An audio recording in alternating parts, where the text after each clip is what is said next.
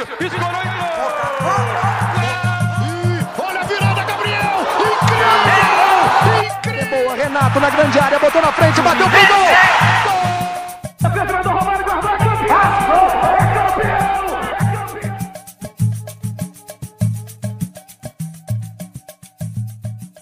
Fala galera, sejam bem-vindos a mais um episódio do Arquibancada Digital, o nosso segundo. É, hoje, Diogo, André, Lomeu, Estampa, vamos falar das novas, das novas tendências aí do futebol carioca, das novidades. Primeiramente, dar os parabéns para o nosso colega André Lomeu por mais um ano de vida. Que seja Ê, caralho! uma, uma nova era aí para você, que muito sucesso e muita sorte pro Fogão. E vamos começar aqui agradecendo a vocês que nos deram feedback do nosso primeiro episódio, é, feedbacks positivos, vocês que seguiram as nossas redes sociais, o Instagram, que nos escutaram no podcast, que se inscreveram e curtiram o nosso vídeo no YouTube, no nosso canal. Muito obrigado. É um projeto aí que, que é um sonho nosso, todo mundo aqui que é, que trabalha com outras coisas, sempre quis comentar sobre futebol e viver disso. E vamos lá, nosso segundo episódio. Vamos falar hoje das novidades do Vasco da Gama. Diogo, como é que foi essa semana? Tudo bem? Bem, João Paulo, grande abraço aí, parabéns pelo meu também, abraço Bernardo, obrigado aí todo mundo que acompanhou a gente nas redes, que está dando uma ajuda para a gente começar esse sonho. É, sobre a semana do Vasco, acho que o grande destaque foi a venda do Marrone, é, um dinheirinho a mais que entra na conta do Vasco, talvez para pagar, enfim, os funcionários que estão desde 2019 sem receber. É, fora isso, a questão envolvendo o jogo Vasco e Macaé, que daqui a pouco eu vou comentar um pouco mais sobre se vai ter jogo, não vai ter jogo, onde é que vai ser, vai ter transmissão, não vai, enfim. E um tema talvez polêmica à vista é que a Justiça mandou o exímio presidente Alexandre Campelo entregar a lista dos sócios votantes para a eleição de 2020. Aquela famosa lista em que consta o nome de pessoas mortas, pessoas nascidas em 1800 e lá vai bolinha, e a gente vai ficar esperando aí para ver quais vão ser as surpresas que a lista do senhor Alexandre Campelo vai trazer em 2020. Nossa, Vasco da Gama muito animado. Essa política do Vasco da Gama é, é, é uma é uma incrível, história, né, uma cara? novela. Né? Não, eu, eu acho engraçado que quando a gente começa a falar do Vasco, se você pegar a notícia política de 2010 e de 2020, elas são muito semelhantes. É A verdade, é verdade. Só mudam os nomes. É, E Dessa vez só não vai ter o Eurico Miranda porque, enfim, motivos óbvios, mas É, se pegar aí. as notícias da época e de hoje em dia é a mesma coisa. É isso aí. Agora vamos falar do aniversariante aí do dia, que vai falar pra gente das novidades do Botafogo. Grande André Lomeu. Fala galera, bom dia, boa tarde, boa noite, boa madrugada aí a quem nos ouve, a quem nos assiste pelo YouTube. Vim hoje ó, com um chapeuzinho da galinha pintadinha. Acho que tem tudo a ver com futebol carioca, essa palhaçada que a gente está vivendo. Enfim, tentei separar hoje alguns destaques aí, que a galera tá no meu Twitter perguntando, no meu Instagram. Então vamos lá. É, até sexta-feira, dia 26 de junho, essa nossa próxima sexta, o Botafogo promete anunciar um pacotão de reforços. Esse pacotão constarão dois novos jogadores. É, a princípio, um lateral direito e, uma, e um zagueiro. Mas o Botafogo, eu apurei na página do De Fogo, Diego Leonardo Oficial, com qua- quase 14 mil inscritos, que o Botafogo também sonda o lateral esquerdo Vitor Luiz, hoje terceira, quarta opção no elenco do Palmeiras. Outra novidade é que depois da rescisão do Joel Carli, o Botafogo tenta a rescisão com Cícero, que tem 35 anos e ganha para lá de 250 mil reais por mês. O Botafogo tenta enxugar esse salário aí de um atleta que até é útil ao elenco, só que é um custo-benefício não tão viável. Outra novidade é a venda do Marcinho, está emperrada por motivos óbvios. Além do Corona, o Corinthians está devendo até o João Paulo, até o Diogo, até o Bernardo, está devendo todo mundo. Outra coisa é que, pelo nosso manda-chuva aí, o Carlos Augusto Montenegro, Ferge, CBF, STJD, Bispo Macedo, enfim, o Botafogo só jogará o Campeonato Carioca depois do dia 1 de julho.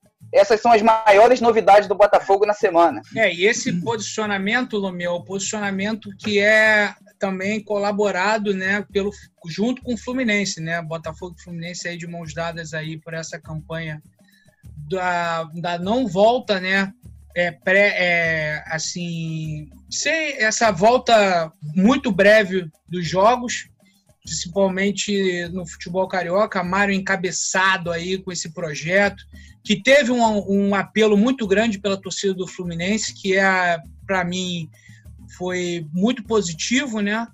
Mas isso eu vou comentar durante a nossa, o nosso programa. E, e agora, passar o bastão para o nosso amigo Bernardo Estampa, aí, o nosso rubro-negro campeão de tudo, menos da Copa do Brasil do ano passado, e também do Mundial, graças ao Lincoln que o grande Lincoln, nosso, nosso camisa 9.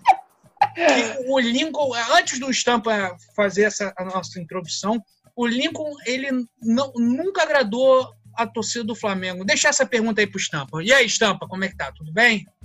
Olha, vamos falar de coisa boa? Quero saber de Lincoln, não. Prazer, rapaziada, estar com vocês de novo. Meu salve aí pelo André Lomeu.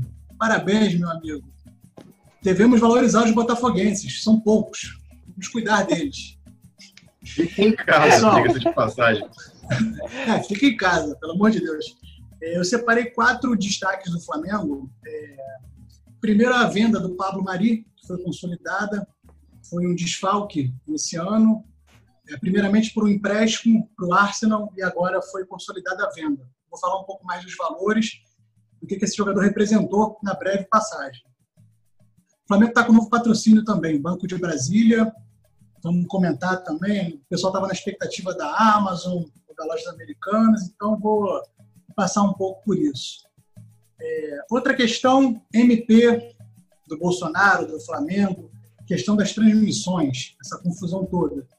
Vamos falar um pouco sobre isso. Eu acho que é um, é um assunto muito complexo, renderia um programa inteiro, porque isso interessa a todos os clubes, a diversos meios de transmissão, tanto na internet quanto na TV fechada e aberta, tem muito pano para manga. E por é. último, é, só para aqui finalizar, por último, o jogo de sexta-feira, aquele jogo meio fantasma, existiu, não existiu, vamos falar um pouquinho sobre o que isso representou. Claro que negativamente, mas toca aí, toca aí é contigo. É, o, é, os destaques, meus destaques do Fluminense, como eu já até falei com o André, é essa campanha aí da não volta do, do, do logo da, do futebol carioca, né, no sentido de jogos, de torcida. O Fluminense teve muito pouco tempo de treino. Aliás, quase nenhum treino. Os jogadores voltaram a treinar sexta-feira passada, com a grande estreia no, no CT Carlos Castilho do Fred. Fred que está aí com, com um projeto aí de marketing muito grande, principalmente no quesito de venda de utensílios, como copos, camisas. E também falar da que eu acho que é interessante comentar com vocês é uma entrevista que o Odair Helman deu na Sport TV essa semana sobre se há ou não a possibilidade de jogar Fred, Nenê e Ganso juntos. Que é o que a maioria dos torcedores tricolores estão fazendo nesse quebra-cabeça aí como é que vai jogar, como é que se dá, se não dá. É, não é, não, não é. Hoje em dia eu acho que a idade, a média de idade não tem tanta influência como, como no passado por conta da medicina mesmo esportiva. Pô, a gente vê Nenê e outros jogadores aí com idade mais avançada comendo a bola. Ganso, apesar de tudo, só tem 30 anos, então ele não está ainda. Eu acho que chamar o Ganso de de idoso ou de um cara que não tem condição de jogar, eu acho muito pesado. Ele Mas é cansado, né, João Paulo? Cara, então, é, o, o Ganso, para mim, ele é um cara que ele precisa de uma estrutura para ele jogar. Mas ele é um cara que, se você assistir os jogos do Fluminense, você vai ver que ele, ele é diferente ele joga muito, ele tem um passe refinado, é um cara que sabe se apresentar. Hoje ele marca bem, você vê que ele corre atrás, só que ele não tem aquela velocidade tipo um Wellington Silva ou um outro jogador desses que tem uma velocidade que, que é a característica. É um futebol cadenciado, é um futebol que não se adaptou na Europa, e existe aquele vídeo claro do Sidoff falando que o Ganso não ia se adaptar antes mesmo do Ganso jogar na Europa. Mas é um cara que tem um diferencial, é um cara que joga pela equipe, ele, ele botou a camisa do Fluminense, você vê que ele se identificou com o clube. O filho dele pediu para que o aniversário dele fosse com o tema Fluminense. Um, um menino que nasceu, tem 5, 6 anos de idade e não viu nada do clube. E ele pediu para que fosse o aniversário tema do Fluminense. Mas vamos começar aí, agora a gente fez o nosso, nosso giro de informações. Vamos começar aí com o Vasco da Gama. Diogo, essa lista aí de, de sócios aí do Vasco é um problema já corriqueiro já, né? Todas as eleições do Vasco, você já cobriu uma como, como jornalista, eu lembro que eu até verif, é, acompanhei, você fez lives ao vivo sobre como é que estava a movimentação do Vasco. E queria saber de você, assim, você acha que vai dar problema novamente essa questão da lista do Vasco? Como é que está o futebol do Vasco? Você acha que o Vasco tem condições de, de voltar ao Carioca? Cara, vamos lá. Sobre a lista, é evidente que eu acho que tem muitas chances de dar problema, é, mas como eu falei no começo, é, a não presença do Eurico Miranda já é um, um ponto é, positivo nessa questão, porque ele é quem, quem comandava muitos desses esquemas, vamos dizer assim. É, mas lógico que ainda tem muitos filhotes dele lá dentro e isso, obviamente, pode vir a ser um problema. Mas com todas as mudanças que o Vasco fez já para essa eleição, é, de eleição direta, de questão de sócios que podem ou não votar, eu acho que isso pode ajudar a fazer com que essa eleição especificamente seja talvez a primeira em muitos e muitos anos que não necessariamente não tenha polêmicas, porque eu acho que se tratando de Vasco e envolvendo política é impossível que não haja polêmicas, mas que ao menos seja razoavelmente limpa e que a vontade do torcedor, diferente do que aconteceu da última vez, dessa vez seja respeitada. Mas qual é a situação do Vasco politicamente? Você acha que hoje a atuação com o Campelo vai vai se sobrepor à oposição do Júlio Brandt. O Júlio, o Júlio tem até umas propostas de renovação do Vasco até bem interessantes. Questão do, da volta até pelo que eu li do futebol americano, que o Vasco sempre teve, um, um sempre teve essa identificação com outros tipos de esporte e outros estilos de esporte. E o Júlio me parece, não sei se o André Lomeu Estampa concordam, que é uma oposição com ideias assim mais mais novas, né, vamos dizer assim, mais atuais do Vasco, porque o Vasco tem uma maré de uma aquilo que a gente falou no programa uma é, coisa retrógrada. O Vasco é um clube exato. que parou no tempo. O Vasco é para o Vasco é um clube que parou no tempo. É impressionante, impressionante. Queria saber de você, André, o que você acha aí dessa movimentação do Vasco? O que você acha? Eu acho que, primeiramente, o estatuto dos clubes do Rio de Janeiro é algo muito engessado, né? É, parece que quem está no comando não consegue ali mexer os pauzinhos ali de uma forma benéfica, de uma forma até positiva. Parece que a oposição sempre briga, é, não tendo fazer ou querendo fazer junto com outras ideias. É uma coisa muito louca esse estatuto do Rio. Acho que os presidentes precisam ter mais autonomia e os, os conselheiros, né, junto da oposição, precisam apoiar quem está no comando do Vasco. Porque é um clube que tem 500, 600 milhões de dívidas, abrindo a parte política do clube, só piora a situação, né? Acho que qual é o amor comum? O Vasco. Então vamos trabalhar junto? Ah, mas eu discordo de você ali. Beleza, eu quero 10, você quer o zero, pô, vamos tentar o 5, 6. Acho que isso falta principalmente no Vasco, mas acho que todos os clubes carioca sofrem muito com não, isso. E o Vasco... Aqueles dinossauros lá que a gente sempre reclama. Não, e o Vasco... acrescentando, tem... André, é, uma coisa é, que você falou, no Vasco a questão não é nenhuma briga para ver quem faz mais pelo Vasco, é uma briga total de ego para ver quem tem mais poder lá dentro. E hoje essa divisão é muito clara no Vasco, dividido a turma quem é do Alexandre Campelo e quem é do Roberto Monteiro que, obviamente, quando começaram a eleição, estavam na mesma chapa. Eles eram companheiros de chapa, eles eram os cabeças da chapa. Me falha o nome da, da chapa agora, era a chapa verde, eu esqueci o nome. É... O Roberto Monteiro foi um dos caras que encabeçou a traição do Alexandre Campelo para com Júlio Brandt na, na noite anterior à eleição, que coroou a presidência do Alexandre Campelo. E logo depois, em determinado momento, o Roberto Monteiro e todos os vice-presidentes de outras áreas do Vasco, que eram mais próximos do Monteiro do Campelo, também influenciados pelo Monteiro, romperam com Alexandre Campelo. Ou seja, estavam com o Vasco aqui e fizeram assim, deixaram o Vasco totalmente na mão, simplesmente por interesses políticos. Então não é uma briga para ver quem vai fazer mais pelo Vasco, pelo clube, pela instituição, é uma briga de ego para ver quem tem mais poder. É uma verdadeira queda de braço. Entendeu? E Onde a assim- única coisa que você ganha é o ego e quem perde é só e somente o clube. E aí, assim, eu acho que o Stampa pode concordar comigo ou não, e até pedir o parecer dele sobre isso. O Vasco tem um fator que o, que o Flamengo soube aproveitar muito bem, que foi o fator torcida. O Vasco ele sempre teve uma torcida mu- muito presente, principalmente nos jogos em São Januário.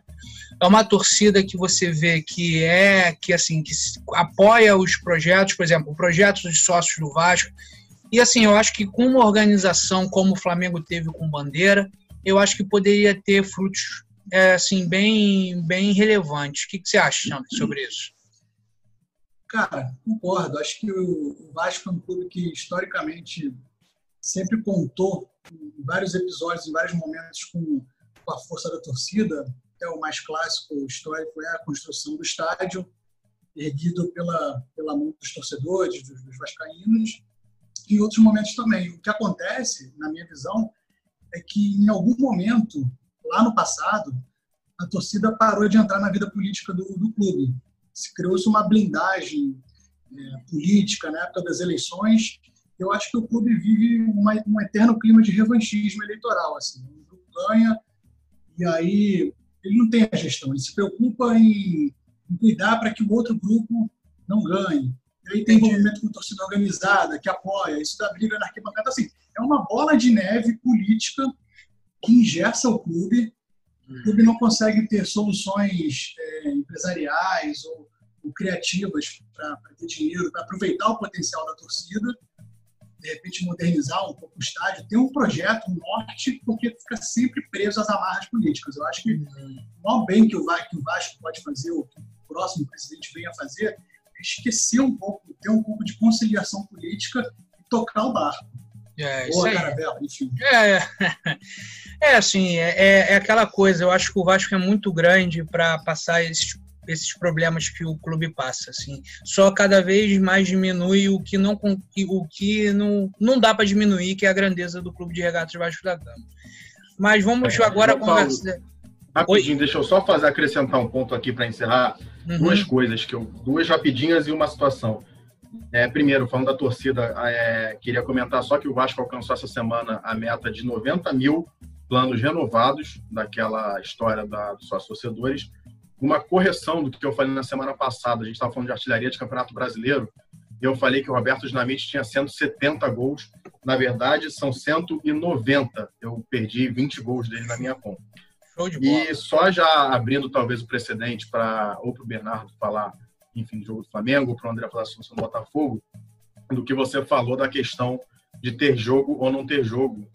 É, porque além de ser é, uma total irresponsabilidade com a situação que está acontecendo, é uma coisa que não tem nenhuma ligação sócio, é, sociopolítica, por quê? Você não tem nenhum interesse político, isso não vai acrescentar nenhuma força política, você não tem nenhuma, nenhum apelo financeiro, porque o jogo não vai ter renda de Uhum. torcida, não vai ter transmissão, provavelmente, entendeu? A única coisa que o clube vai ter é gasto com a operação do jogo, Uhum. então não faz sentido. Além de ser um problema, uma situação que não tem cabimento, na verdade, esportivo, porque o Vasco está praticamente eliminado da competição, o Vasco não aspira praticamente nada, o Vasco pode ser eliminado, inclusive, durante o jogo contra o Macaé, dependendo de outros resultados. Então, quer dizer, para o Vasco não vale de absolutamente nada voltar ao Campeonato Carioca. Então, além de não ter nenhuma, nenhum apelo é, esportivo, financeiro, nada do tipo, olha só, tá, a faixa até caiu, tá que nem o Vasco mesmo. É, além de não ter nenhum apelo financeiro, esportivo, nada disso, é uma total irresponsabilidade e uma total burrice dessa diretoria do Vasco. Só queria acrescentar isso aí, porque eu acho que dessa vez eu lamento muito que a diretoria do Vasco está colocando o clube do lado totalmente errado da história, diferente do que fazem exemplarmente o Fluminense e Botafogo. Obrigado, obrigado, obrigado, Diogo, sempre muito pertinente, coerente aí com as informações aí sobre o Clube de Regatas Vasco da Gama. Agora vamos passar o bastão para o aniversariante André Lomeu. André Lomeu, brevemente aí as considerações aí do Botafogo, por gentileza. É, como eu disse, o Botafogo aí está tentando é, não perder o Marcinho de graça nas próximas semanas e vamos ver se o Botafogo consegue ainda, tem um por cento de esperança aí da renovação, que o salário seja compatível com o clube. As outras considerações, né, que o Montenegro anda batendo muito pé e a gente está num nível de tanta informação ao mesmo tempo que o Flamengo querendo voltar tão rápido e o Botafogo querendo alongar tanto essa volta ao interesse de quem por trás disso tudo. Acho que o maior sofredor no momento é o torcedor, né? Sim. Eu tenho, tinha até um professor meu da UERJ que falava, um grande abraço pro professor Cabral, que o futebol não pode ser mais considerado um esporte, né? O futebol ele já é do ponto de vista fenômeno cultural. Então, se o meu time está em campo jogando, 22 homens sem máscara correndo atrás de uma bola, por que, que eu não posso fazer o meu churrasquinho lá na minha laje com a minha família no domingo? Por que, que eu não posso é, jogar minha pelada com meus amigos? Então, assim, acho que não é hora de politicagem, hora de bom senso aos dirigentes para que os clubes voltem da forma mais segura possível. Outra coisa é essa tão aguardada lista dos reforços que o Botafogo espera anunciar até sexta próxima. Dentre eles, o Botafogo não tem condição, a verdade é essa. É a famosa frase do paciente em estado vegetativo. Seriam, serão con contratações bem medianas, é, como eu soltei no início do vídeo.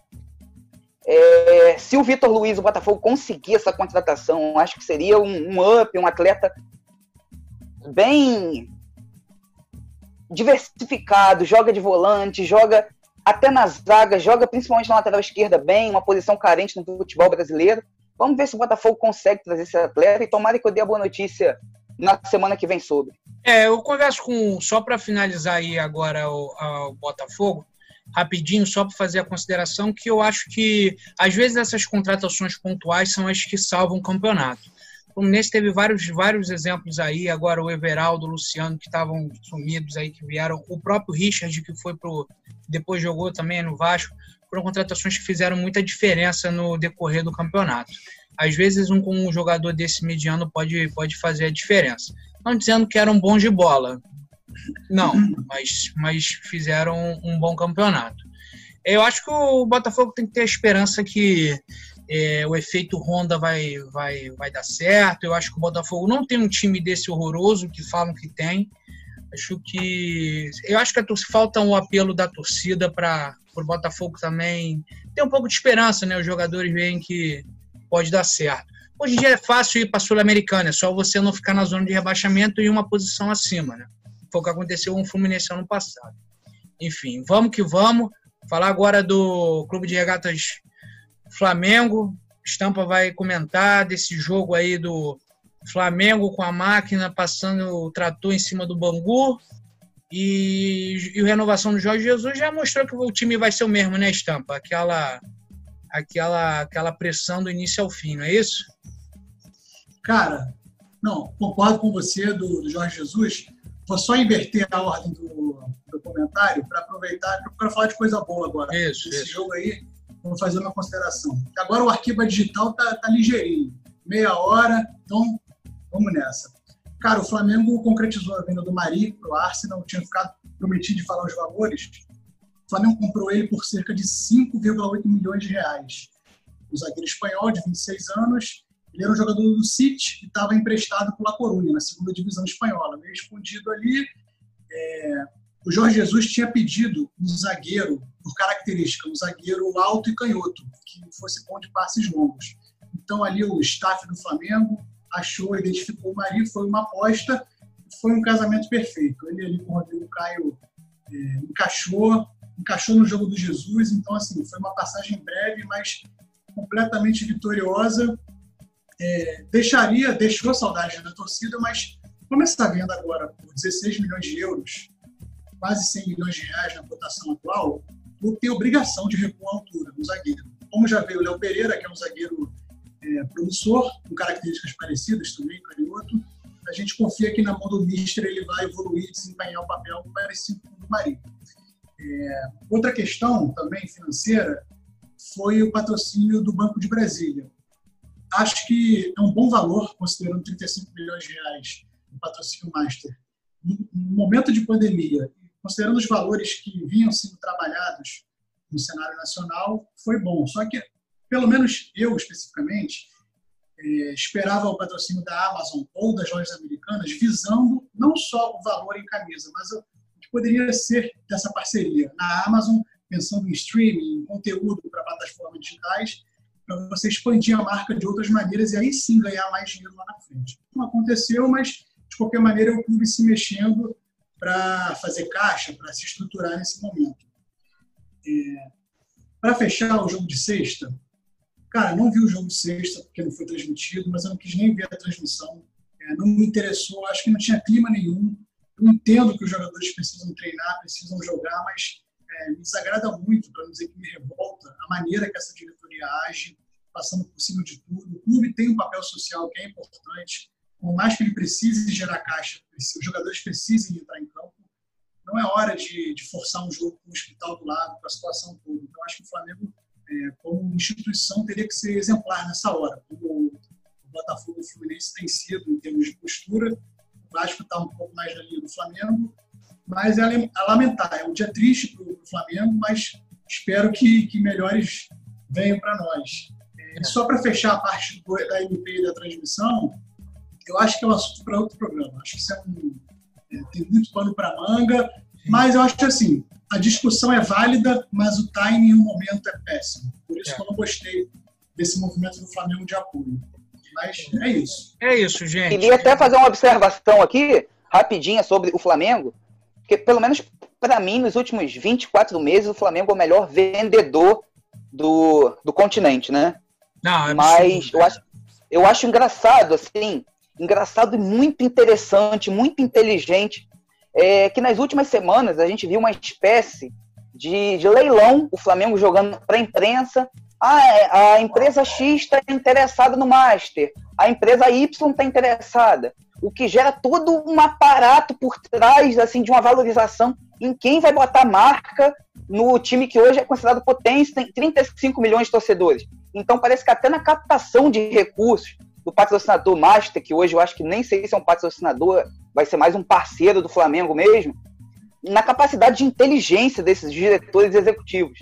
É. Enfim, somos rivais, mas é bem plausível falar como o Flamengo tem sido inteligente em tudo isso fora do, dos gramados. É, isso aí. São resultados dentro de campo, né? É, a gente vai, vai finalizar aqui. O...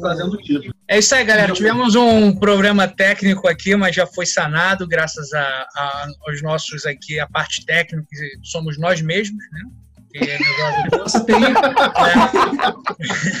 Conseguimos sanar.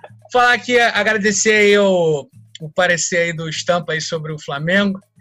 E, e só para finalizar aqui o nosso segundo programa e pedir aí a, a, finalização de todo mundo, falar um pouquinho do Fluminense, que está aí nessa, junto com o Botafogo, fazendo essa campanha aí contra os jogos.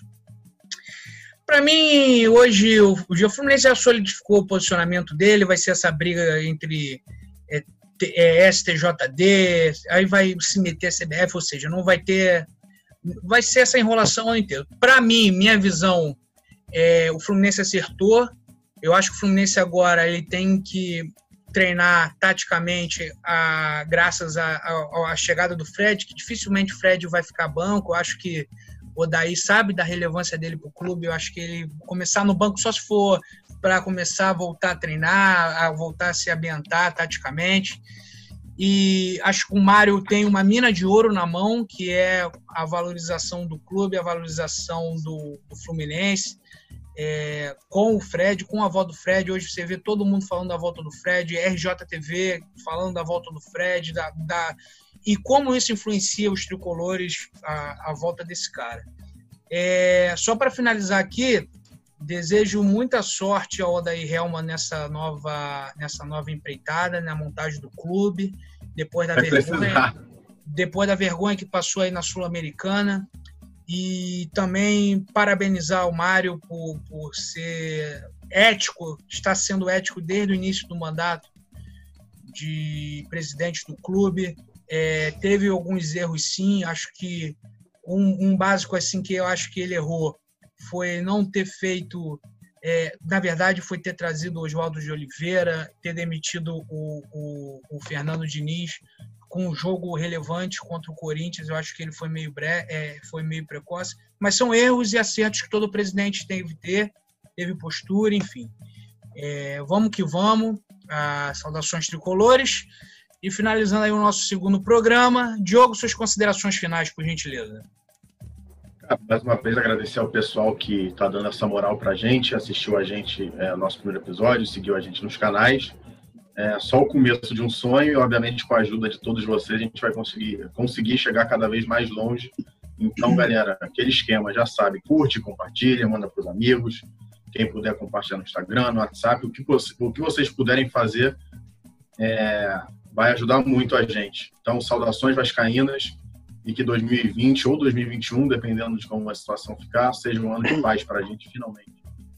É isso aí. Obrigado, Diogo, aí, sempre pelas informações aí do Clube de Regatas Vasco da Gama, sempre muito técnico.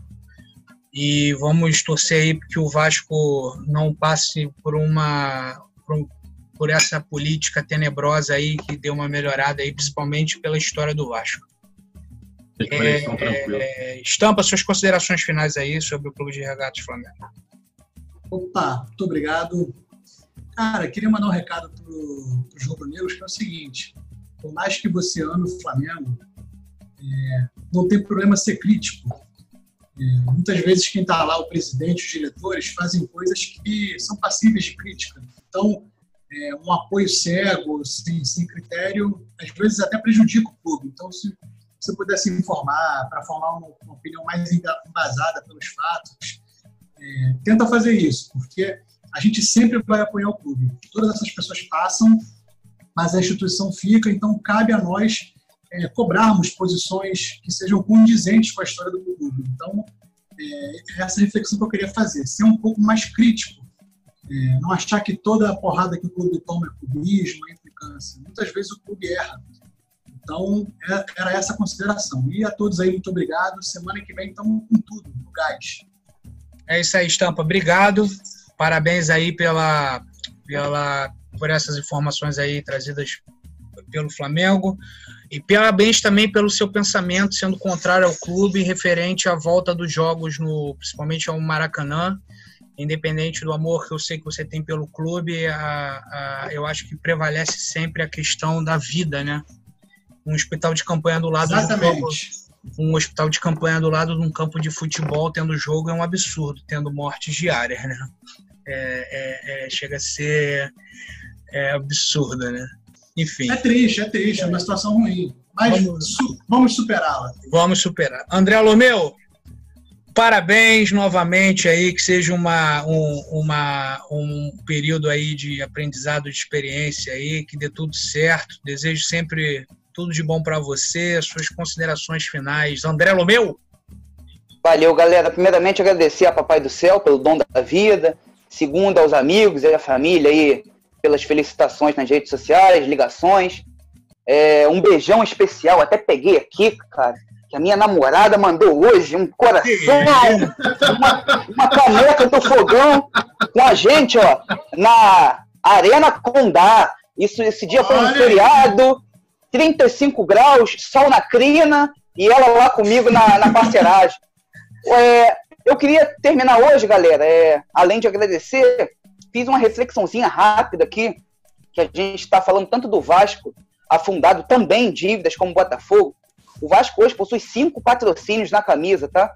O Cruzeiro, que a gente critica tanto e não se sabe se o Cruzeiro vai voltar à Série A por tantos déficits aí que o clube possui, foram descobertos recentemente, o Cruzeiro, na última sexta, acertou com o terceiro patrocinador na camisa para a Série B. O Cruzeiro, aos pouquinhos, vai começando a se mexer. Ah, mas está falando do Vasco, do Cruzeiro? É fácil botar patrocínio na camisa? O Confiança de Sergipe, que depois de 25, 30 anos subiu da Série C para a Série B, acertou com a, uma das maiores empresas do mundo de café e produto não perecível.